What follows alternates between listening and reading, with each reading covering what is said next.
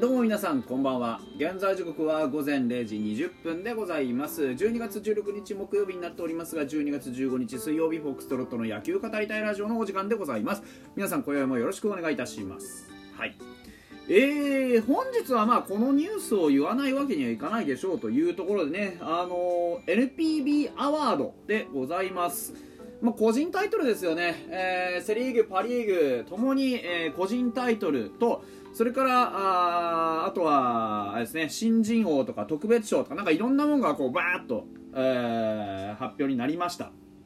まあ個人タイトルはもともと分かりきってたことなんですけども改めてねちょっとお話し、えー、していこうかなというふうに思っております。よろしくお願いします。はい。まあちょっとセ・リーグ行ってみましょうか。個人タイトルね、37年ぶり日本人2人本塁打王というところで、あのー、ホームラン王がね、あのー、久々ですね。だから僕もずいぶんそういえば、なんか長いことそういうのなかったなと思っていたんですが、実際になかったっていう話でございまして。えー、っと、まずは、セ・リーグのタイトルホルダーですね。首位打者、鈴木誠也、広島、打率3割1分7厘というところになりました。まあ、あの前半戦はそこまでねあの調子よくなかったっていう話だったんですが、まあ、最終的には3割1分7厘ホームランもねあとちょっとでホームラン王というところまで持ってきましたからまああ現状日本最強バッターと言ってもほぼ差し支えないでしょうね。えーで最多本塁打村上宗隆、岡本和真あ両選手ともに39本で、えー、タイトルを分け合うという形になりました、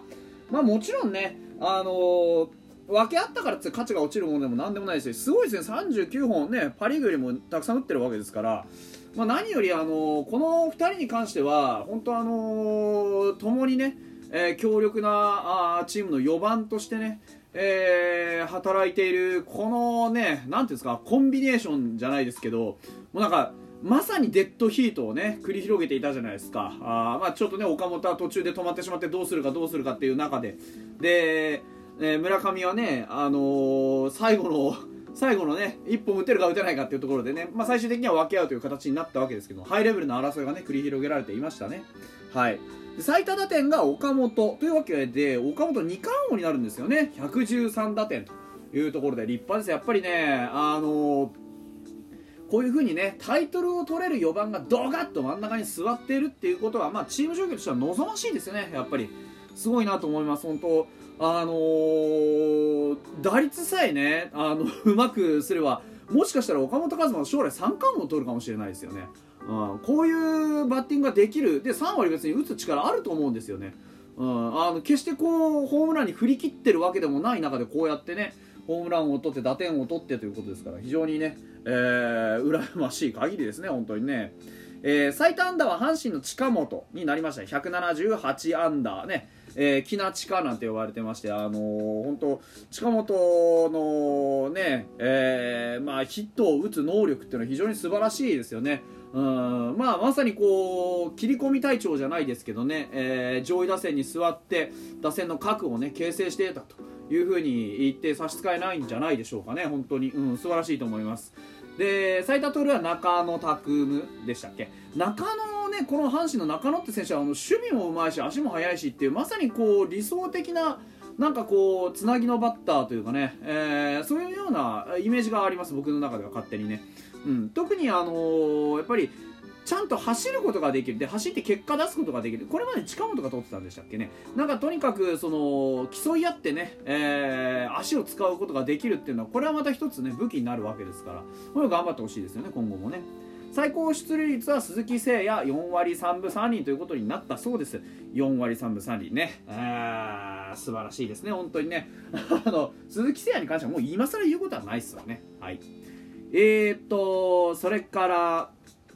えー、っと投手タイトルの方ですね。こちらあセ・リーグ最終防御率は柳中日ですね。2.20えー、勝率じゃねえや。防御率はね本当にあの低ければ低いほどいいわけですから。あ実際この2.20ってのはすごい数字ですよ。だって皆さん見ました？打撃タイトルにねああいうこう鈴木村上岡本とかね近本とかそういうメンツが並ぶようなセ・リーグで2.20ですよ。あ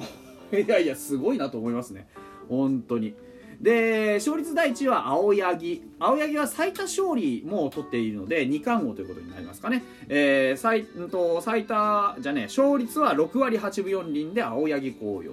えー、最多勝利も13勝。13勝はクリアレンと分け合うという形になりました。いやー本当おめでとうございますという感じ。僕ちょっとね投球は見たいんですけど青柳さんは本当今年ねあのシンカーボール非常にあの僕キャンプで見た瞬間からああこの人は今年勝つわと思ってなんかそんなようなコメントを出したような気もするんですがあの必殺玉がね非常に有効に働いていてね後半なんかねもうちょっと息切れしたような印象もありますがあでもね十分にやはりね勝ち頭として、えー、阪神のねあの先発陣の軸となったんじゃないでしょうか。最多セーブはスアレス文句なし42セーブ、えー、最優秀中継ぎはヤクルト清水。53ホールドポイント。いやすごいですね。すごいですね。70試合投げただけは。最多奪三振柳中日。これも2冠王になりました。かそしたら168奪三振というところね。奪三振能力が高くてしかも防御率も低いとなればこれはまさに本格派というふうに言えるんじゃないでしょうか。はい。パ・リーグ見ていきましょう。パ・リーグ。えー、まあね結構ねあのー、ななんだろうこう投手に関してはもうあんまり言うことが ないんじゃないんで先に打撃タイトルいきましょう。首位打者吉田正尚オリックス。3割3分9厘。ね。ホームランも打てればあ打率も稼げて三振もしないというこの吉田正尚。ね。ぜひシーズン通してねあの最後ちょっとね、えーまあ、致し方ないとはいえね怪我してしまったんでねシーズン通して、えー、活躍できればもう少し上の、ね、数字も狙える。えー、最多本塁打は杉本裕太郎オリックス32本ね。あの今年大ブレイクラオウでございます。皆さんご存知。えー、最多打点は楽天島内というところでパ・リーグはあの首位打者最多本塁打最多打点という三冠を仲良くみんなで分け合うという形になりました。誰もかぶらずでしたね、えー、楽天96打点でございました島内ね。最多安打荻野隆ロッテ169安打。通年で出ればこれだけの能力があると。いうところコンディショニングがいかに大事かというところをまあまあ思い知らされるという結果。でも本当にねあのー、ずっとポテンシャルはあると言われ続けてきた選手ですからねロッテ荻野隆もね。ですからね途中で離脱さえしなければこうなるわけですよ。やっぱりね。あ無事これ名馬とはよく言ったもんです。えー、最多盗塁、ね、ご存知の通り4人で分け合うことになりました。源田、和田、荻野、西川というところで、えー、24盗塁みんなで分け合いました。えー、と会見の中で西川春樹はねあのとりあえずどこに行くかまだ分かんないけどというふうに言ってましたがあ、まあ、チームは変わると言ってましたんでファイターズに残るという線はどうやらなさそうということになりました。ね、まああのー、分かり分かりきってたというかね、まあ、想定できたことなので別にあまあそうですかっていう感じですがまあやっぱりねあの西川春樹だけは本当にこの盗塁のタイトル最後までね守り抜いたというかなんとかね、あのー、かじりついて手にしたタイトルですけど、えー、口をついて出るのは反省の言葉ばかりでしたね、なんか、あのー、今年はもうこれ以外全部苦しいことだらけだったと、うんね、もう鼻から移籍するしないの話も含めてもそうですし、えー、打率も全然上がってこない、ね、打棒も全然ついてこないというところで、あの体裁を整えることができたのはこの、ね、盗塁という結果だけだったというところに、あまあ一抹の寂しさみたいなものを感じますが、まあ、実際ねプロとして、えー、通年通してピークが来なかったわけですから今年は。あだからまあ西川春樹の当然その伸びしろでもありますし西川春樹の伸びしろでもありますし西川春樹という、ね、人間これを限界だとは思いたくないですよね、うん、ファンとしてはね。はい。えー、最高出塁率吉田正尚オリックス4割2分9厘。まあねあんだけ打たれりゃそりゃフォアボールも増えますし、えー、出塁も多くなりますわという、まあ、当然の結果ですね。投手タイトルえーまあ、山本由伸を先に言っちゃいましょう。山本由伸最優秀防御率勝率第1位最多勝利最多奪三振の投手4冠達成ということになりました、えー、防御率1.39勝率7割8分3厘最多勝18勝、えー、奪三振206、まあ、当然なことながら沢村賞もゲットというところで、まあ、現役最強ピッチャー山本由伸ここにありという形でございました。なんでこのチームはファイこのねピッチャーはファイターズに勝てないのか謎ということになります。微妙ですね。どうしてこうなるのかな。んかね 不思議ですね。はい。えー、最多セーブロッテ増田38セーブ。最後の1個をやらせてくれないと僕はずっと言ってましたが本当本当ね最後の1打だけはやらせてくれないっていうね、えー来年はもうちょっとファイターズに優しくしてくれると嬉しいなって感じです、えー 最優秀中継ぎえーファイターズから堀君42ホールドポイントをというところでねあの、初々しいコメントでなんかね、あの当たり障りないこと言っておりました。ね、えーもうちょっと何かねマイクパフォーマンスもうまくなうまくなるとね。これから中継ぎとしてね常連にこういうタイトルのね常連になっていけば面白いんじゃないかなというふうに思います、えーその他にですね新人特別賞というのがありまして新人王はそれぞれ、えっと広あのセ・リーグは広島の栗林というのとあと